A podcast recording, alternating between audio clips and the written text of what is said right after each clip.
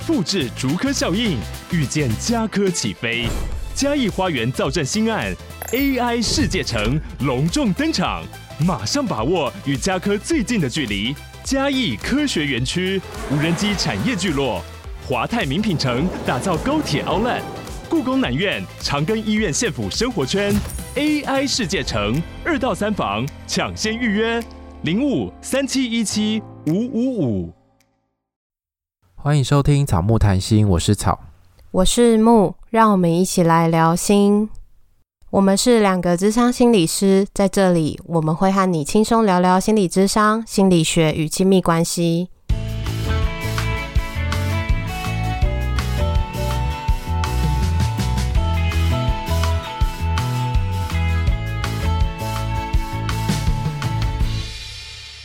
本集音乐由 OU Music 提供。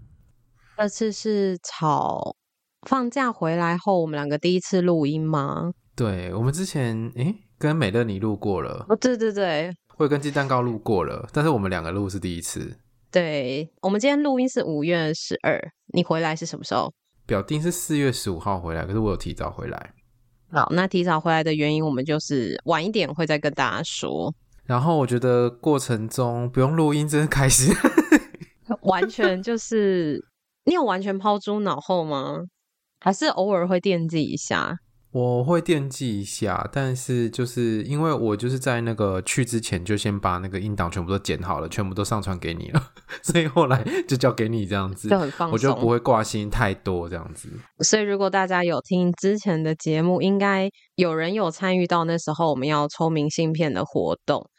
第一个要拿到明信片那个人，你应该还有把他的资料留着吧？有有有，他资料我有记着。草那边也拍了很多张照片，我们挑了几张照片，然后想要让大家抖内换明信片。所以如果你对这个活动有兴趣的话，就可以点开我们的 IG，上面都会有这个活动的办法。那个照片真的很漂亮，我觉得你真的很会拍照，非常的有意境。有些听众可能还没有，就是没有很常发我们的 IG，那些照片大家看到都说很漂亮，尤其是有一张是有光的那一张，你知道我在说哪一张吗？我知道，但是有很多张都有光哎，那就是那边真的像你说的，随便拍随便都是明信片。真的，那边随便拍都是大景。对，所以如果你有兴趣的话，而且你还可以指定你是要草写明信片给你，还是要木写明信片给你。有人会说可以两个都写吗？没办法，你可以抖抖内收两张啊。但有人真的抖内要两张，他就是你一张我一张。对，对 对对，呃，如果你想要两个人都写，你就弄两张吧，没关系，我们都可以写给你这样。但是要同一，要我们一起写在同一张，这目前是没办法，因为我们短时间内应该也是不会见面。对，所以大家只要就是抖内一百五十元就可以获得一张明信片，欢迎大家就是抖内是非让草木茁壮，不然我们就是动力很低，你知道，下班回到家就非常的软烂。真的，哎、欸，我发现你最近好像越来越晚回讯息，你是不是越来越忙碌啊？我觉得有一点呢、欸，而且就是应该说，你传讯息的时候，我那天真的很忙，因为嗯、呃，我本来是十一点的个案，嗯，然后想说可以很悠闲，然后就是睡晚一点，然后就一起床九点多赖床的时候，个案说他要预约，就是我的旧案要预约。我十一点前的时间，所以我就要赶快梳洗，准备接案，然后就连中午，因为有不同时区的个案，所以我中午也在接案，然后我到两点多才吃饭。天哪！然后吃饭我也是拿一个面包吃饭，然后跟去开个会，然后后面的个案刚好谈完一个之后，本来还有两个吧，后来他们就改时间，然后松了一口气。真的很忙欸，好可怕喔。很可怕，然后就是闲的时候很闲，忙的时候很忙，然后闲的时候又要弄一堆有的没的东西，有时候这些琐事真的也是蛮厌世的。对啊，琐事其实会占掉很多时间。哎，好啦，所以大家如果想要继续支持我们的话，可以来抖内给我们，然后就是如果你是跟着这一波活动的话，你就可以得到明信片这样子。好，那我们就要开始进行今天的主题喽。那让草来介绍一下关于不丹。好，今天的主题其实就是要分享一下我旅行的心得，然后我们有整理了一些听众的问题，等一下就来一一的回答。那在回答之前呢，就是因为不丹毕竟不是一个非常热门的国家，如果说日本，大家就一定会对日本有非常多的背景资料，可是对不丹可能就没什么 背景资料这样子。所以我想说，我先简单介绍一下不丹，它其实是在中国跟印度的中间。所以呢，不丹的上面其实就是那个西藏，然后下面就是印度的北边，这样子。好像在上地理课哦，你念的这些就是地理课本啊。对，就是地理课本会讲的东西。对，但是帮助大家有一个概念，因为就有人问说，哦，那它是在呃欧洲吗？还是哪里？就有人这样问我。但是你讲这些，大家还是有概念嘛？好吧，反正他就是在亚洲。对，它在亚洲。对，然后呢，呃，它的国土面积大概跟台湾差不多大。所以其实不丹也没有很大，然后它人口就七十几万人，所以你可以想象哦，国土跟台湾差不多大，可它的那个人口其实蛮少的，因为台湾有两千多万人嘛，可是他们只有七十几万，其实很少。他们国土有一半的面积都是在海拔三千公尺以上的高山，然后最高好像有六七千吧。好，所以这地理的部分结束了，我们现在要进入人文地理的部分。那我现在再看一下，就是七十几万人是哪个县市？你在讲的时候，我在查。你说台湾吗？屏东，对对对，我看一下这个数据是统计到二零二三年的三月，然后屏东的人口数是七十九万八千人，然后屏东是占全台县市里面第八名的人口数量，然后所以像云林、新竹那些新竹县那些人口都比七十万来的更少。所以它差不多是比屏东县的人口数再少一点点。对，所以你就想一个台湾的大小，然后大概一个屏东的人口这样子。所以其实他们，诶，算是地广人稀吗？有这么夸张吗？好像也没那么夸张。但是因为他们很多地方都是高山，因为高山其实有时候不太适合人住嘛，他们就有蛮多地方都是没有住人的这样子。嗯，听众在问你有没有高山症？去那边基本上不太会有高山症，因为你大概就会在。一千多、两千多、三千多这样子的高度上移动而已，所以不太会有高山症。它只是会爬山比较喘。那你那个喘是你平常正常的喘吗？明明是走个几步就喘的那种。那应该是自己体力不好。不是，去那边就确实真的有比较容易会觉得喘，会需要你多吸一点空气的那种感觉。那么含氧量应该就是真的有比较低，但是不至于。那你有带空气回来吗？哎，没有办法。好，然后呢，那边主要是信奉藏传佛教，也就是我们台湾这边有时候会说是密宗，密宗其实就是藏传佛教。然后它的那个呃宗教就跟西藏是一样的，他们就是在一千多年前从西藏那边传进去的。那边大部分人都信藏传佛教，然后少数的人会信印度教这样子。他们各地都会有一些几千年。几千年、一千多年跟几百年的古庙，就真的是非常古老的那一种。就像台湾到处都会有妈祖庙，到处都会有那种土地公庙一样的道理。他们那边也是很多庙。好，那我们就草木地理课时间就到这边结束喽。好，大家应该快睡了。快醒来！那想要问说，你感觉到放松疗愈的瞬间，或是哪一些时刻，你会觉得哇，有那种很放松的感觉？我跟你讲，那真是一下飞机，你从飞机上下来，然后出那个机场，就觉得哇，太疗愈了吧！这里 是它的风景吗？还是？反正只要离开台湾就是疗愈。嗯，它的风景，因为我的上一站是在曼谷，嗯，曼谷的气候就是比台湾再更潮湿、再更热一点。然后你去到那边，因为那个海拔很高，所以。气候是比较干燥凉爽，然后蛮有点冷这样，所以你如果是穿着短袖短裤下飞机的话，基本上是会冷的，所以你就是要先换好衣服再出机场这样子。然后一下去之后，它那个空气清新的程度跟台湾或是跟曼谷差很多。那个清新的感觉是是那种在山上啊，或是自然里的那种清新吗？还是不一样？呃，大概是可能在台湾在山上比较能够体验到那种感觉，然后因为那边湿度比较低嘛，所以呼吸的空气会会有感觉到那个湿度的不一样，然后温度也比较低，然后你一走出去之后，基本上就是群山环绕，因为它那个机场其实超级小，他们那边航班都很少，然后机场很小，然后他们那个起飞的跑道也超短，技术要很好。对，因为他们平地的面积并没有很多，你出去一看就是群山环绕，而且都是蓝天白云，那边那个蓝天是很蓝，然后太阳很烈这样子。那如果有机会的话，你还会想要再去一次吗？哎，有机会会想再去，但是可以时间隔长一点。如果近期两三年内，我就觉得，呃，先去别的地方好了。哪个部分会让你想要再去？因为主要是那边的环境吧，那边的自然环境还有人文的环境都很有他们自己的特色跟风情。去那边好像可以很放松，然后忘记台湾的很多烦恼的事情的那种感觉。因为你真的去到另外一个国度，在那边跟你原本生活的地方完全不一样，很舒适这样子。你去本来也是去上，有一些时间是去上课嘛？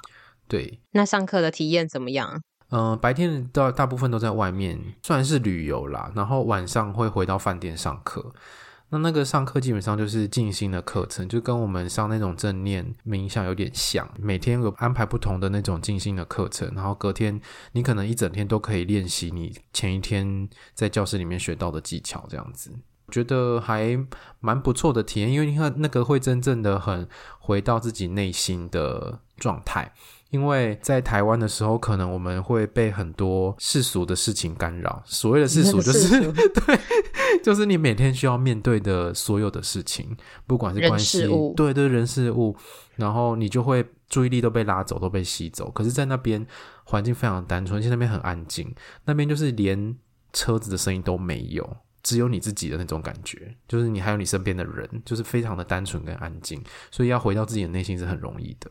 嗯，可是，在台湾 就是会充满挑战，外面也很吵，各式各样的嘈杂声。对啊，然后可以吸引你注意的太多了，所以要静下来很困难啊。可是，在那边要练习静心，我觉得，呃，是一个很好的环境。那有没有哪一些现在已经你应该快一个月了嘛？嗯，让你回想起来还是非常难以忘记的情景？我最近在整理照片的时候，然后我就有在里面看到，就是录了几段影片，都觉得哇，这真是幸好那时候我把它录下来。就是某一天晚上的时候，因为我们那个已经接近整个旅程的尾声，那时候我们就举办了一个烤肉的晚餐会，这样子。我们都吃饱饭了之后，导游啊、司机啊，还有那边的一些旅行社工作人员，就跟我们一起吃饭、吃晚餐、烤肉这样。然后结束的时候，我们就在那边拱他们唱歌、唱歌、唱歌，然后他们就开始唱他们当地的那种。有些是流行歌，有一些是民谣，就唱一唱，还在那边跳舞这样子，我就觉得哦天哪，这就是电电影里面才会出现的场景，就是跟当地人，然后唱着他们当地的歌，跳他们当地的舞这样子，那种感觉。你有起来跳舞吗？我没有哎、欸，因为都是他们在跳。他们没有，就是邀请你们，然后教你们一起跳，因为电影不都也会这样。对，会有一些人就是奔进去跳，但是我就在旁边拿手机录影这样子。但是我就觉得哦，那个氛围好棒哦，就是超超级难忘，很放松，然后在那个音乐跟舞蹈的氛围里面。那我很好奇，那个烤肉是吃什么啊？他们有没有什么食物是跟我们平常吃到的很像啊，或是不一样的？嗯，我觉得他们的食物基本上。是跟我们不太一样，可是因为他们也会进口嘛，所以他们通常会从印度进口食物，所以就会吃到一些诶、我们平常也会吃到的东西。但是比如说他们的高丽菜跟我们的高丽菜就很不一样，他们高丽菜又很厚，然后它是小小一颗的，可能就是两个肉包那么大的高丽菜这样子，然后他们吃起来的口感跟台湾就是很不一样，我觉得台湾的比较好吃。他们是吃起来像哪一种？因为像。呃，我不知道是哪一个地方的高丽菜，它是那种你怎么煮都不会烂，然后就是有那种很深的味道，很脆脆的。嗯，它比较偏那一种，它就是很厚嘛，然后吃起来就是会觉得纤维比较多，诶，是脆脆的，比较煮不烂的那一种。嗯，然后他们那边有超级大根的那个芦笋，超级大根，非常大。有多大？是比手还大吗？比手掌还大？嗯，因为芦笋是一根长长的嘛，所以它就是还蛮长的，诶，但有多长呢？可能有半个手臂那么长吧。那么长，然后一个人吃，啊、还是它是就是变成一道料理？它是一道料理。对，然后因为我们芦笋不是可能都切成一段一段的吗？他们除了切成一段一段的以外，它还要剖面呢，横的对半切，不然就是一根会太粗。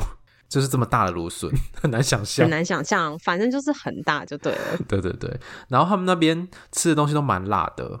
他们那边有所谓他们的那个气死辣椒，他们就是会把辣椒然后做在起司里面，因为他们那边高山上蔬菜是蔬菜量比较少，然后会有蛮多那种落农业，所以他们起司蛮多的，所以就是去那边就要吃那个辣起司。那你有变胖吗？起司很多的话，感觉很容易胖哎、欸。呃，回来好像有胖一点点。还是因为以前在地理课本都会说，就是饮食习惯都会跟气候有关嘛。就有一些比较高冷的地方都会喜欢吃辣，啊、因为这样身体才会热。对对对，没错。所以他们当地吃蛮辣。可是我就去那边有一点不太喜欢的地方，是因为他们做给外国人吃的东西都某种程度在迎合外国人的口味，所以我们每餐都吃饭店的 buffet。每一餐都是 buffet，这样吃的东西其实都大同小异，到最后其实有点腻。呃，如果想再去一次，但是不要太快去，有一个很大的原因就是他们东西真的吃的很腻。那他们自己都吃什么？就如果给你们给游客是 buffet，他们自己好像都自己煮比较多。嗯、呃，因为他们热闹的地方不多。所以他们热闹的地方比较会卖吃的，但是一般的那种比较小的乡镇，他们就很少在卖吃的，顶多就是那种杂货店。他们杂货店超酷的，就是非常小，然后也会跟台湾的杂货店一样，挂了整个都是，就是上面会挂很多东西，零食啊、口香糖啊什么。对对对对对。可是他们一间超级小，就是很像一个窗户这样子而已。这么小？对啊，就很可爱。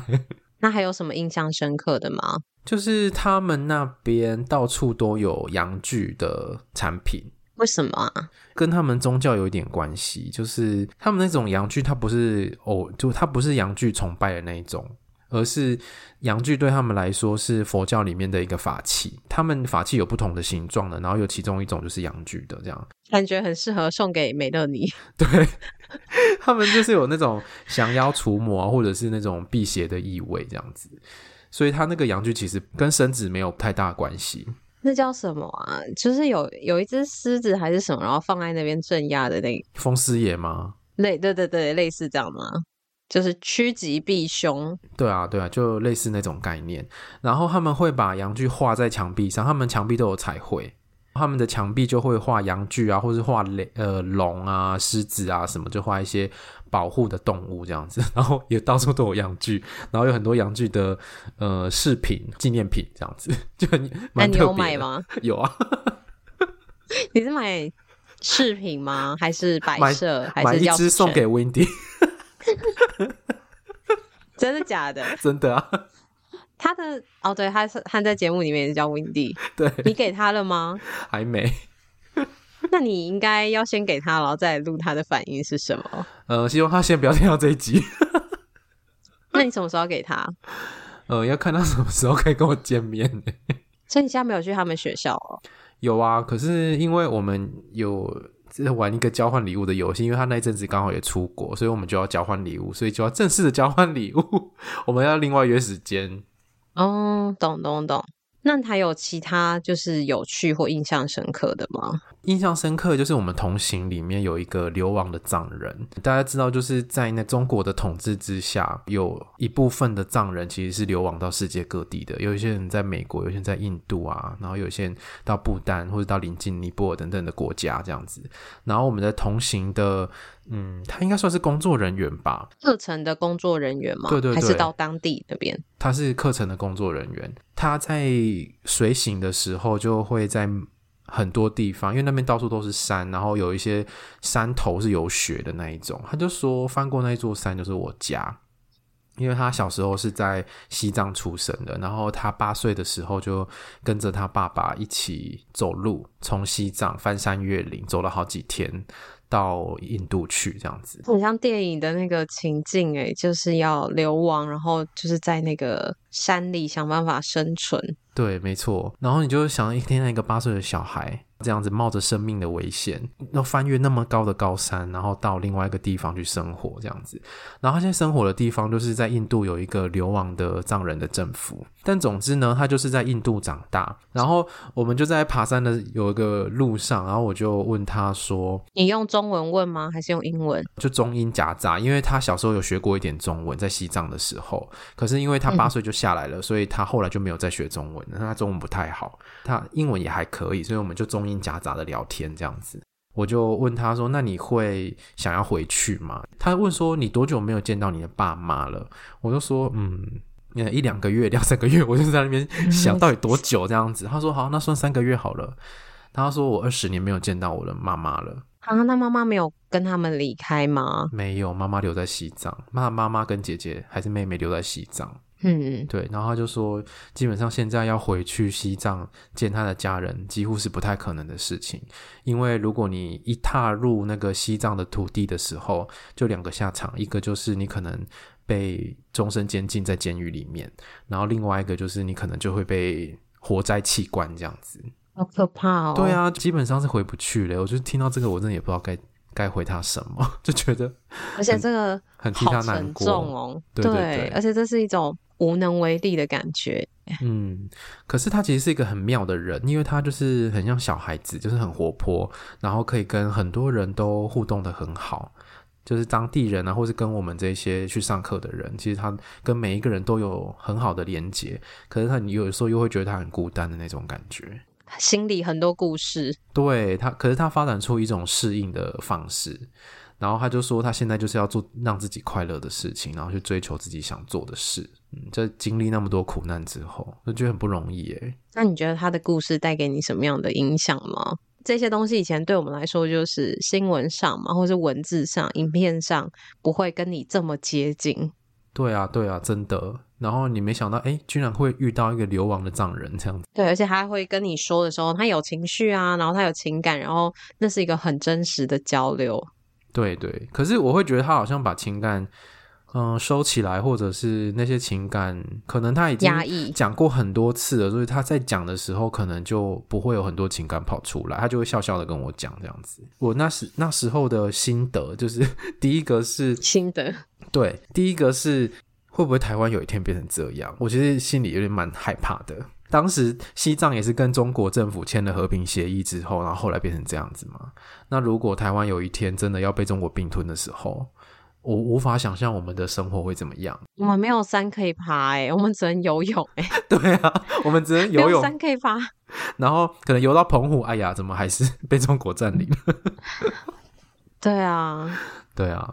好吧，希望有生之年或是以后，大家也都不要遇到这件事情。真的，我觉得这种这种因为政治迫害而受苦的人很多。然后，当他血淋淋的出现在你眼前的时候，就是真的会觉得，哎，为他的故事很不舍。可是，其实也很很担心自己也会有那种遭遇的那种感觉，或是我们的同胞们会有那种遭遇。然后，第二个心得是。诶，嗯、过程中觉得他很像小孩嘛，我就觉得好像，嗯、像小孩一样的那种活在当下，快乐还是悲伤还是什么，只是专注在当下，享受那个过程，好像是一个小孩才有的能力的那种感觉。然后我觉得在他身上，好像看见他从这么多的苦难当中，然后最后是演化出这样子的性格，让他好像还在这个人间玩游戏的那种感觉。我就觉得这好像是一种韧力啊，就是对我们来说，帮助我们度过苦难一个很重要的一个作为人的能力。我是不是太职业病？对，那你可以还有再下一个。然后下一个就是有趣的事情是，我就对那边啊，这个好像也很职业病诶，我就对那边的那个人文风情非常好奇。然后我有一天就问那个导游，就问他们。比如说他们的婚姻制度是怎么样啊？然后他们跟家庭的连结是怎么样的？然后他们怎么样生活的之类的？我就对他们做很多田野调查。那他们他们应该没有少子化吧？他们少子化还好，但是确实比住在都市的年轻人现在也生的比较少。而且他们以前是母系社会，然后现在也变成渐渐的不会住在女方家。虽然说是母系社会，可是他们的男生是。会一夫多妻的，如果你够有钱、够有权的话，是可以一夫多妻的。可是大部分的女性是不会一妻多夫，因为他们没有重婚这种事情，这很特别。嗯，所以你真的做了很多相关的田野调查。对，那导游有没有觉得很奇怪吗？你怎么会问这个？因为这应该不是大部分的人会问的问题。对啊，因为他他可能就觉得我很奇怪，然后后来上车的时候，他就刻意过来坐在我旁边，然后就说：“嗯，这个人有很多问题要问我，所以我来坐在他旁边让他问这样子。”因为你真的很好奇，还是你是里面问他问题最多的人？呃，他们问的问题可能跟我问的问题不太一样，然后我可能短时间就是问题连发，可能有吓到。还是说，就是所有的问题里面，他觉得回答你的问题比较轻松？会轻松吗？我不知道诶，因为如果以他们的专业的话，其实回答他们的那一些呃关于旅游的问题，应该是他们比较擅长的事情。可是我问，比如说家庭的问题，他们可能就要再想一下。但那不就他们生活里的事吗？对，他们就是他们生活里，可是他们可能还要翻成英文呢，还怎么样这样子？哦，也是，这就像如果有一个外国人问说：“哦，那台湾人通常都怎么结婚？”对然后或是台湾人通常都几岁结婚啊？几岁生小孩啊？对对对，对，那、啊、你们都怎么找到对象？这种话题，没错。而且我还问他很难的 话题，因为不丹以前不是号称全世界最幸福的国家吗？然后我就问他说：“哎、欸，请问你们一直这么幸福的秘诀是什么？” 那这么难的问题，真问题耶？对呀、啊，没有，说不定他已经准备好了。因为我猜你应该不是第一个这样问他的人，应该不是啊。那他怎么回答你？他就说，就是保持一个呃单纯的信仰，因为他们那边大部分都信藏传佛教嘛，然后他们很重视自己跟他们信的佛之间的连结，这样子，然后他们是用很真诚的态度去信仰的，然后他们的生活很单纯。讲的项目里面，感觉就是他们的生活很简单，没有很多的刺激跟选择，然后好像就可以有。回到那个纯粹的感觉，对，没错，因为他们我觉得算是蛮封闭的国家，所以他们有网络、有电视，都是可能比我们晚十几二十年的事情，所以你就知道他们的社会基本上是非常淳朴跟很单纯的，所以他们不会有 formal，他们不会啊，他们怎么会有？现在可能会了啦，他们现在每个人也是都有手机，但是可能十几年前都。不会有这种问题，这样子。但是当然，他们可能就不会有那种哦，什么什么聚会什么错过，因为那些东西好像大家的生活都差不多。对啊，而且他们可能就是跟我们以前传统的那种生活比较像，可能就是一个家族的人啊，就在这附近这样子。那你这个旅程里面剩下最后两个问题，你最大的收获是什么？因为我们前面有跟大家说你提早回来嘛。最大的收获其实就是我阿妈在这段时间里面在台湾病危了。因为我去了蛮长的一段时间，我去了十几天，然后在不丹的第二天的时候，我就早上我就接到我表姐打来的电话，然后那时候我在饭店里面，才刚刷完牙 刚出来，表姐就打电话给我，因为我表姐平常不会打电话给我的，然后就突然接到她电话，心里就想着不妙这样子，结果一打她就说阿妈病危了，在要今天要住进加护病房这样，从那一天开始，一直到我回来到台湾的这中间都非常的挣扎。那至于这个挣扎的过程，我们下一集再跟大家分享。对，我们这一集的重点就先在不丹，所以我觉得这是一个很不容易的过程诶，就是到底要继续留下来，还是要赶回来？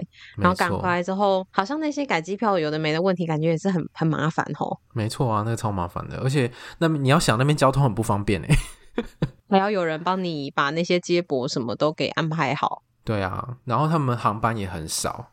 而且你回来还要再转机什么的，其实有蛮多事情要考量的，而且还要考量那时候买那个不便险嘛，旅游的不便险，它还要符合那个不便险的理赔的申请规范，就是就是好像在做那些功课啦。你有算在规范内吗？后来没有。懂。嗯，好，所以这个部分我们就我们会再另外录一集来跟大家分享这个过程，太辛苦了。那你会推荐听众去不丹玩吗？我觉得如果大家是对那种大山大水很有兴趣、很喜欢大自然的人，我觉得还蛮推荐的。如果要去的话，需可能需要提早准备，比如说你要找旅行社，因为你进去那边基本上没有像你去日本那么方便，因为那边什么事情你可能都要靠当地的旅行社帮你，比如说交通啊，或者是。订饭店啊，然后或者是当地的什么什么需要门票什么的，基本上都是有那旅行社会比较方便。而且有旅行社的好处就是，你可以跟着导游，然后导游会告诉你他们那边的生活文化跟他们的一些历史的，会有导览跟介绍。对，因为网络上的资讯，坦白说真的不多，因为他们这个国家是太少人去，太封闭了，而且他每一年能够申请入境的人数是有限的。你进去的每一天都要付永续发展税，我那时候是付一天两百美金，而且是每天，不是一次一次出入境，是每天。对，对，对，是每天。你去几天，你就要付多少。所以我觉得进去那边相对的门槛高啦，然后要付的钱也比较多啊，跟你原本旅游的习惯一定也不一样。所以去那边，如果你是对呃，比如说登山啊，或者是对参观那些佛教的寺庙有兴趣的话，我觉得是一个不错的体验。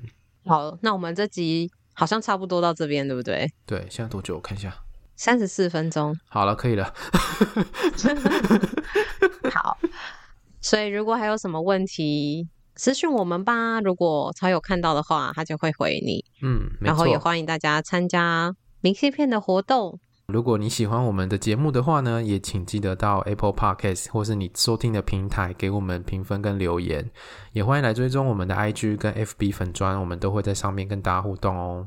AG 个人档案点选连接，可以找到抖内的方式，也可以找到我们两个服务的智商所。欢迎大家施肥让草木茁壮，或是介绍你有心理智商需求的朋友来找我们。那我们就下次见，拜拜，拜拜。